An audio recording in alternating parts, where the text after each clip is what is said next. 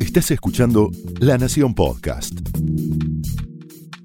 A continuación, el exitoso ciclo de entrevistas de La Nación Más, ahora también para escuchar. Esto es Conversaciones.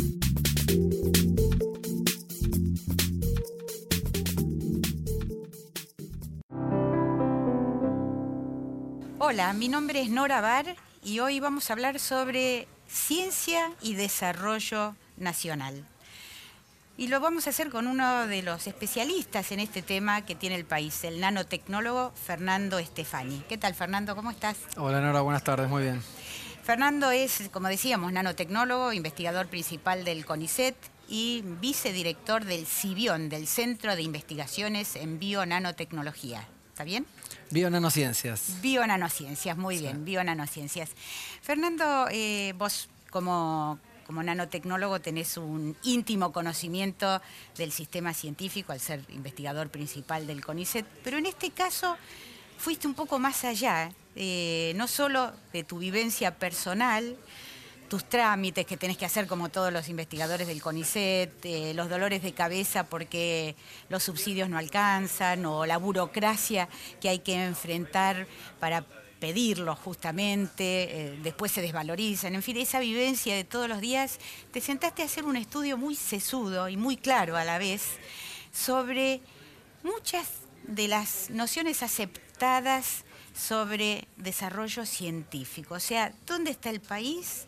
dónde debería estar y qué habría que hacer para lograr un desarrollo científico, tecnológico en la Argentina. Pero lo que es más importante, pudiste verificar muy bien cómo la inversión en ciencia y tecnología está directamente relacionada con el desarrollo de los países, algo que a veces en algunos momentos en los últimos tiempos se pone en duda, ¿no es cierto? Sí, y parece mentira, ¿no? Porque si uno conoce más o menos la historia de la humanidad, se da cuenta directamente que las sociedades más prósperas siempre fueron las que dominaron las tecnologías, desde tiempos remotos. Los que dominaban la agricultura, la ganadería, la navegación, el armamento. La cartografía. La cartografía. El que tenía una espada de acero le ganaba al que tenía una de bronce. O sea, el que dominaba la tecnología tenía más chances de prosperidad y de crecimiento económico. Es algo que está presente en toda la historia de la humanidad. Pero en el mundo de hoy está mucho más intensificado esto porque el mundo de hoy es tan complejo y tan tecnologizado que el impacto de la ciencia abarca prácticamente todo el espectro de actividades humanas. Eh, a veces se habla, se quiere discernir entre ciencia básica y ciencia aplicada, hoy ya eso casi no existe. Prácticamente cualquier investigación científica tiene un impacto en alguna actividad humana hoy. Entonces, bueno, a lo largo de la historia está claro ese rol, pero todavía se cuestiona. Parece mentira y en gran parte de nuestra sociedad hay gente que cree que los países más desarrollados invierten más en ciencia y en tecnología porque o les sobra dinero o porque tienen eh, ciertas necesidades básicas satisfechas, entonces se pueden dar el lujo de invertir en eso, pero no es así. Eh, es muy distinto. Los países desarrollados están en una carrera muy competitiva entre ellos por trasladar hallazgos científicos en éxitos económicos. Y eso a lo largo del tiempo se ha ido sistematizando. Hoy en día ocurre de una manera muy sistemática, donde se monitorean los desarrollos tecnológicos, se va modulando la inversión para minimizar los riesgos. Y bueno, así es como funciona el mundo de hoy. Entonces nosotros estamos muy atrasados en eso, históricamente. Es un problema histórico de Argentina, que no es de ahora ni de hace 20 años.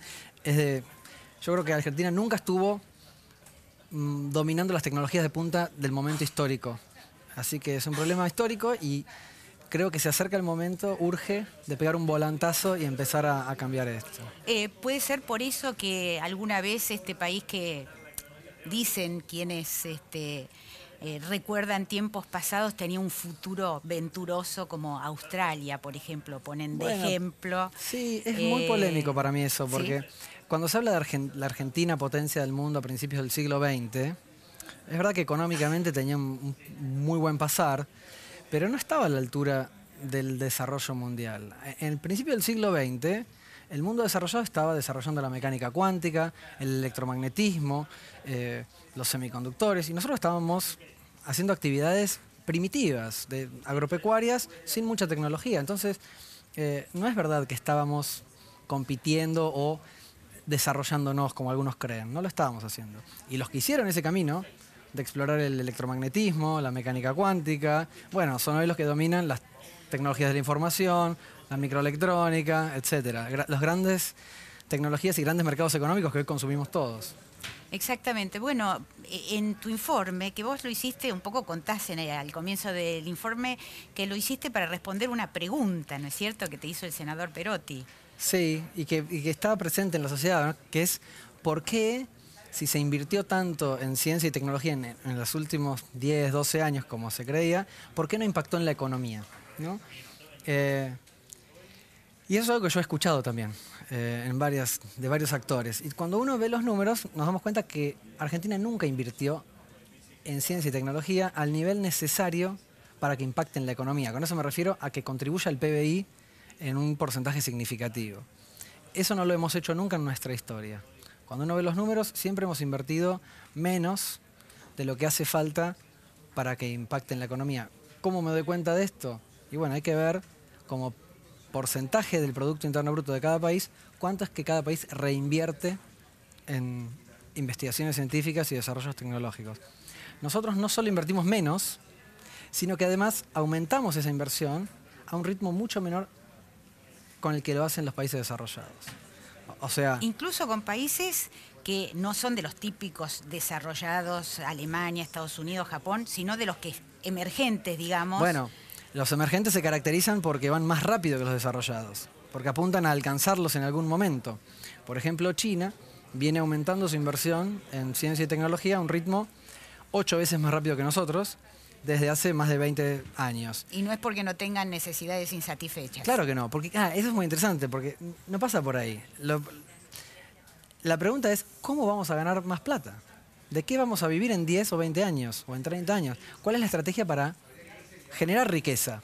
Y en el mundo de hoy, los mercados que más crecen son los de alto valor agregado en base a tecnologías, no los que se basan en productos primarios. Entonces, si uno quiere ganar más dinero en el futuro, tiene que invertir en ciencia y tecnología. En el mundo de hoy no queda otra alternativa.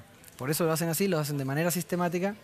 Y China, por ejemplo, apunta a alcanzar a Estados Unidos en el 2025. Las curvas que hice yo dan que va a llegar en 2027. Bueno, le pegó en el palo. Eh, a Alemania lo alcanzará en el 2030 y algo. Nosotros no lo vamos a alcanzar nunca, porque vamos así. Ellos van a una velocidad y nosotros vamos más lento. Entonces la brecha se ve muy claramente en los cuadros que figuran en, en- Y eso es un en, problema. este, en tu trabajo, cómo los países van avanzando así en forma muy acelerada y la, y la Argentina se mantiene en un nivel amesetado o incluso empezando a caer en distintas Sí, épocas, además ¿no? tenemos vaivenes, ¿no? Por ejemplo, en este momento justo estamos yendo a contramano, parece mentira. Pero in- es- intermitentemente en la historia argentina hubo intentos, ¿no? De, de desarrollo, pero nunca se hicieron con la magnitud necesaria para que sean competitivos internacionalmente. O sea, hubo un problema de grado, de, de- de- de cantidad, digamos. magnitud. De magnitud, que no Sí. se llevó a esa masa crítica para permitir el salto a que la actividad científica impacte en, En la economía. nuevas tecnologías e impacte en la, en Sí. la economía. En la producción. No es lo mismo eh, hacer actividades científicas en un laboratorio que llevarlo a un producto a escala comercial y eventualmente a escala mundial. Eso es un proceso mucho más costoso y lleva tiempo. Lleva entre 10 y 30 años dependiendo de la complejidad de, de la tecnología. Pensemos, 10 y 30 años, 30 años, por ejemplo, son siete periodos y medio de, de gobierno, ¿no? Claro, esto es- tiene que ser una política de Estado que trascienda gobiernos. Es muy importante que se comprenda esto y se establezcan verdaderas políticas de Estado. Si no, no funciona. Si se interrumpe periódicamente, la inversión se desperdicia, por más baja que sea. Incluso si invertimos poco, si lo interrumpimos, eh, perdemos la poquita ventaja que conseguimos porque el mundo avanza, no se detiene y nosotros nos detenemos, tenemos que arrancar de nuevo. O sea, retrocedemos. ¿no? Retrocedemos, Eh, porque sí. la, la meta se nos La escapa. relatividad implica que si los otros avanzan y Ese. nosotros nos quedamos en el mismo lugar, estamos retrocediendo. Exacto, sí. ¿no? No se puede quedar quieto en esto uno. No nos podemos quedar quietos. Ahora, eh, todos decimos y todo el mundo está de acuerdo en que hay que ap- apoyar, aunque no es apoyar, sino apoyarse ¿no? en la ciencia, que hay que desarrollar la ciencia y la tecnología, del mismo modo la educación. Eh, sin embargo, esto no se traduce, eh, como, como, mencionás, sino que la inversión tiene vaivenes enormes e incluso como ahora hay recortes eh, en el presupuesto. Hay quienes dicen, bueno, ¿qué se le va a hacer? Es un país pobre la Argentina y no puede invertir, ¿no es cierto? Sin embargo, una parte muy interesante de tu trabajo es que vos mostrás que, no es así, que tendríamos los recursos en principio como para hacer una mejor inversión en ciencia, ¿no? Sí, es importante verlo, porque cuando uno mira cuánto invierten los países eh, en investigaciones y en tecnología, o sea, en conocimiento, no son cualquier número, ¿no? o sea, no es que invierten 80% de su PBI. No, el que invierte menos es cero y el que más invierte es 4%. O sea, ahí tenés una cota, que es lo que ocurre en el mundo. Nosotros estamos en el 0,6. Tendríamos que movernos, o menos, ahora, nos tendríamos que mover hacia valores más competitivos, pero no son cifras siderales. Son cifras que se pueden manejar y se pueden obtener rápidamente redireccionando la capacidad de recaudación que tiene Argentina o de financiamiento externo. Por ejemplo, con un 1% de la deuda externa que se tomó últimamente, sobraba para encarar un proceso de desarrollo en base a investigación. 1%, o sea, un peso de cada 100. Un peso de cada 100 de la deuda que se tomó, sí. O por ejemplo, el año, este año se giraron al exterior 16 mil millones de dólares. No hablo del carry trade de la bicicleta, sino gira de ganancias de empresas de acá.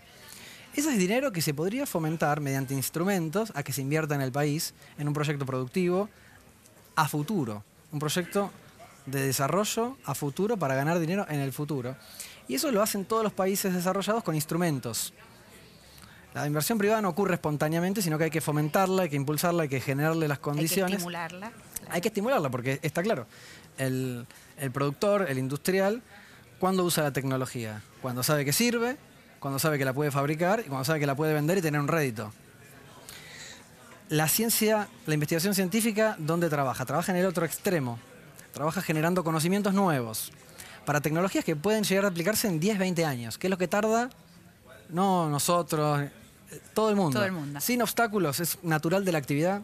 Si hoy se descubre algo que tiene potencial comercial, va a llegar al mercado en un producto en 10 o 20 años. ¿eh? Una droga de hoy, para que sea utilizable en humanos, necesita 10, 15 años de, de estudios. Un dispositivo con una tecnología nueva requiere lo mismo. Entonces son tiempos naturales de la actividad. ¿Qué pasa entre la universidad, los institutos, los que generan conocimientos nuevos y el industrial, el productor que utiliza tecnologías establecidas? Hay una brecha, una brecha que muchas veces se habla de que la ciencia está desacoplada de la producción y eso es verdad, porque son dos actividades naturalmente distintas. Están desacopladas no solo en Argentina, sino en todo el planeta. La diferencia con otros países es que países que apuntan, o sea, que apuntalan su economía en esto, tienen infraestructura e instituciones ad hoc específicas para cerrar esta brecha. Son instituciones focalizadas en sectores industriales donde conviven muchas capacidades. Hay no solo científicos y industriales, sino que también hay ingenieros, expertos en fabricación, en comercio internacional, en logística, en estudios de mercado a futuro, en captación de capitales de riesgos, todo un ecosistema que trabaja en identificar qué tecnologías pueden ser útiles en 20 años para este sector industrial, agarrarlas y desarrollarlas. acompañarlas en todo ese camino que dura 10, 20 años. Y durante ese camino pueden pasar muchas cosas, porque vos vas, por un lado tenés que ir monitoreando si la tecnología sirve, como vos te la imaginaste. Entonces vas probando la tecnología. Por otro lado tenés que ver si la puedes fabricar, porque no es lo mismo hacerlo en el laboratorio que fabricarlo a escala, de manera reproducible, que lo pueda hacer un operario y no un científico que existan los componentes, los materiales necesarios para fabricarlo, ¿no? Todo eso hay que ir evaluándolo. Cuando uno lo hace, entonces puede hacer un estudio de mercado. ya sé cuánto me va a costar, a cuánto lo puedo vender, etcétera, etcétera. Puedo tener una idea comercial. Los proyectos de desarrollo se van evaluando en todos estos aspectos. Y obviamente la inversión se va modulando. El que viene mejor, pasando estos hitos, se le apuesta más y el que se frena, se le baja la inversión. ¿Por qué se puede frenar? Y porque por el camino vos podés darte cuenta que no tenés un componente clave. O la fabricación es muy compleja y se te hace muy cara. El se frena. costo-beneficio, No te da. Pero capaz el año que viene surge Porque esto, esto avanza todo el tiempo en todo el mundo. Entonces, capaz el año que viene te surge una tecnología que te habilita una vía de fabricación nueva. Entonces, el proyecto revive. ¿No? Porque esto es un, proyecto- un proceso largo, de 10 años. O te puede pasar lo contrario, que surja en otro lugar del mundo una tecnología alternativa, competidora con vos, y te robe una fracción del mercado. Y ese proyecto. Entonces, pueden pasar muchas cosas en el camino. Por eso hay que ir monitoreando, acompañando a las industrias para mitigar los riesgos. Y es- este es el trabajo de estas instituciones intermedias que tienen los países desarrollados, eh, creo que casi en su totalidad. Que en la Argentina no existen o, Bueno, no o no se desarrollaron, eh, digamos, a- al nivel que deberían haberse desarrollado. Claro, en Argentina tenemos muchas cosas, ¿eh? No quiero ser pesimista, no arrancamos de cero. Porque si uno mira casos, por ejemplo, como el de Corea del Sur, que arrancó un proceso de desarrollo en base a tecnología en la década del 60, tenía un PBI per cápita de 100 dólares. Era un país pobre, destruido por una guerra, no había un ingeniero, eh, no había un sistema científico, no había nada. Nosotros no tenemos que arrancar de cero. Tenemos un sistema científico, tenemos un sector industrial interesante y tenemos algunas instituciones intermedias, porque cuando se generó nuestro sistema científico, que fue a fines de la década del 50, ¿no? se pensó un poco en esto y se creó el INTI, el INTA, otras instituciones que estaban pensadas en acoplar la ciencia al- a la producción, pero bueno, fueron pensadas en la década del 50. El mundo de hoy es muy diferente, funciona a otra velocidad, y entonces tendríamos que ayornar muy fuerte esas instituciones y posiblemente focalizarlas mucho más. Eh, por ejemplo, Estados Unidos, es muy interesante ver los casos de Estados Unidos e Inglaterra en este, en este aspecto, porque son los dos países líderes en generación de conocimiento básico. O sea, las mejores universidades y los mejores institutos de investigación están en el Reino Unido y en Estados Unidos. Y tradicionalmente, después de la Segunda Guerra Mundial, tenían grandes empresas que hacían todo este proceso de innovación industrial, como pueden ser las famosas el Bell Labs o la Hughes Aircraft Corporation, todas las empresas de defensa, las grandes farmacéuticas. Estas eran empresas que, por ejemplo, eran aeronáuticas, pero desarrollaron un láser.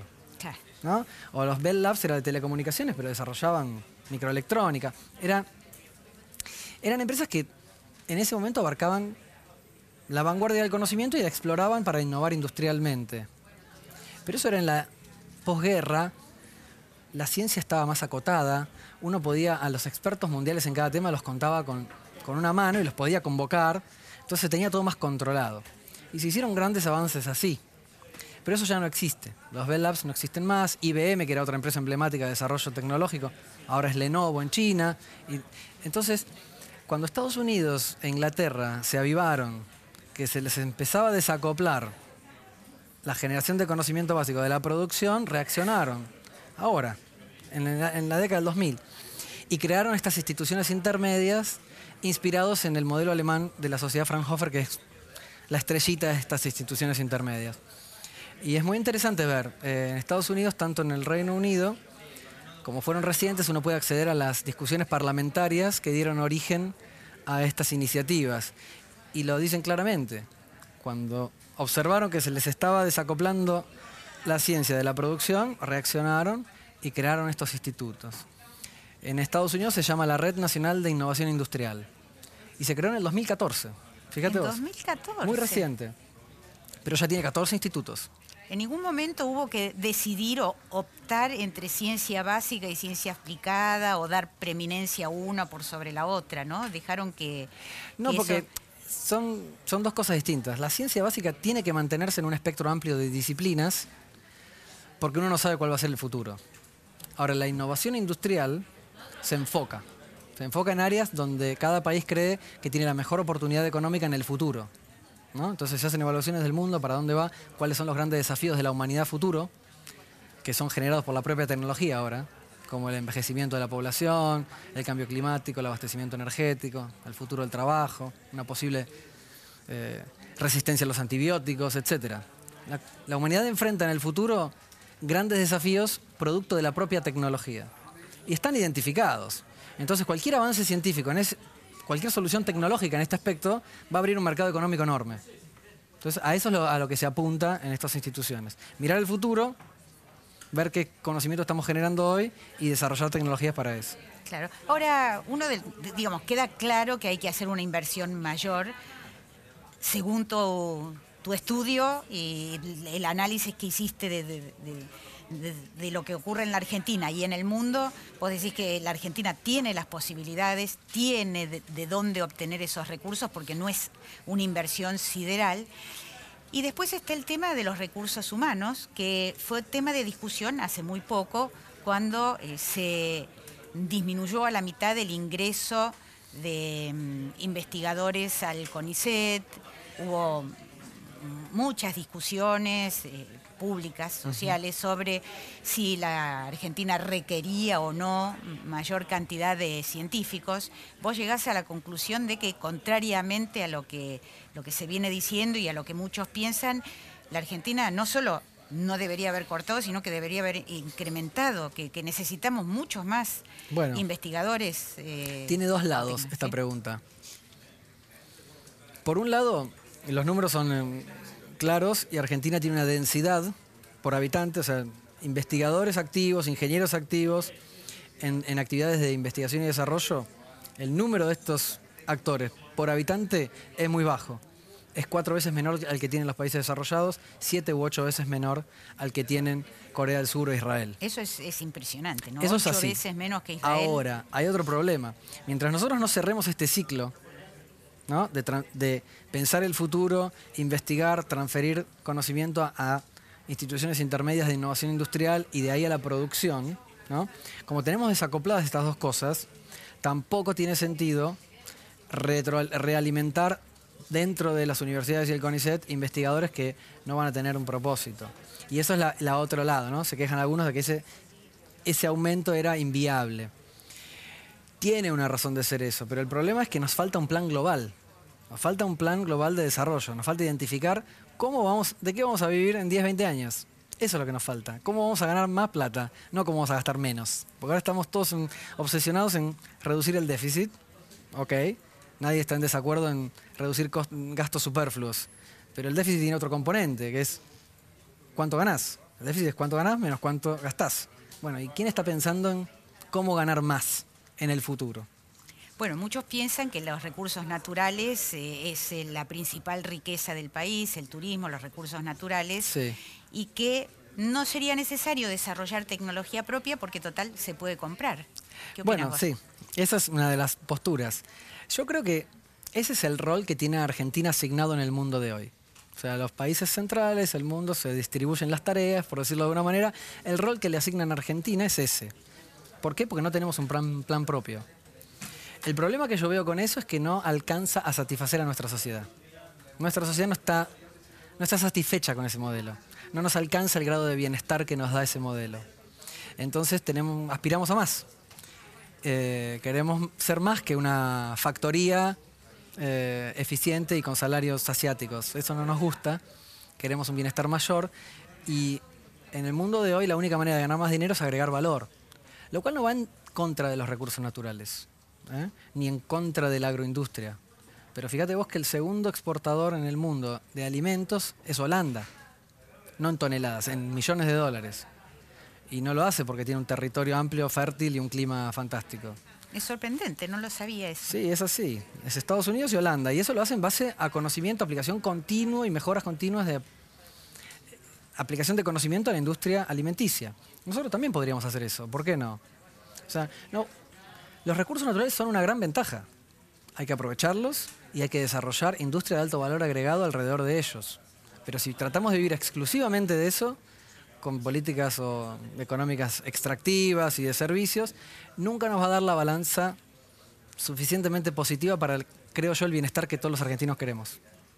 La última, entonces, muy breve. ¿Tenemos futuro? ¿Qué deberíamos hacer en, pocos conceptos para, poder pelear un lugar dentro de las naciones que están desarrollándose y mejorando su nivel de vida? Yo creo que tenemos, tenemos futuro. Hay, tenemos muchas posibilidades. Argentina tiene ventajas comparativas muy interesantes en la región y en el conjunto de países rezagados. Tenemos ventajas interesantes tenemos que aprovecharlas, comenzar a aprovecharlas, comenzar a comprender que la ciencia y la tecnología no es un, algo, un bien cultural únicamente, sino que además es el motor económico y está en el centro de las estrategias de crecimiento sustentable de los países desarrollados.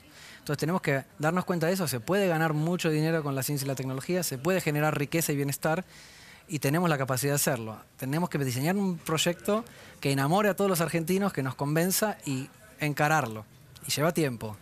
Lleva tiempo, esfuerzo, inversión, no gasto, inversión. Sí. Pero, pero está, la materia prima está y hay que preservarla, ¿no? Porque formar a un nuevo investigador lleva 15 años más o menos, ¿no? Claro, eso me hace acordar a la pregunta que me hiciste antes. Eso, es la- eso es la verdad.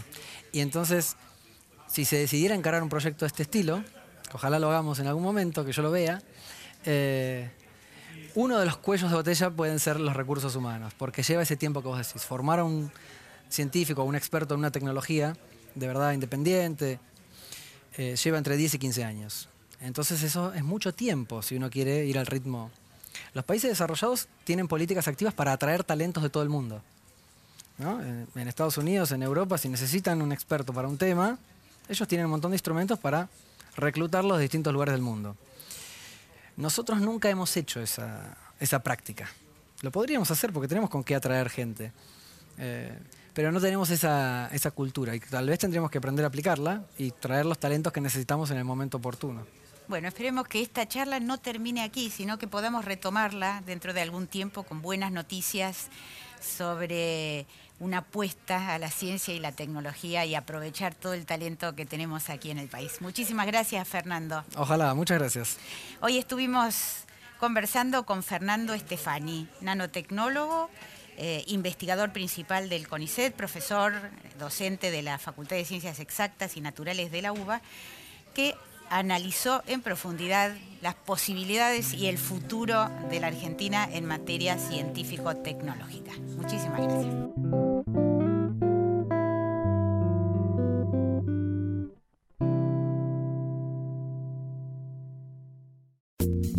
Esto fue Conversaciones, un podcast exclusivo de La Nación. Escucha todos los programas de La Nación Podcast en www.lanacion.com.ar. Suscríbete para no perderte ningún episodio. Estamos en Spotify, Apple Podcast, Google Podcast y en tu reproductor de podcast favorito. Seguí escuchando La Nación Podcast.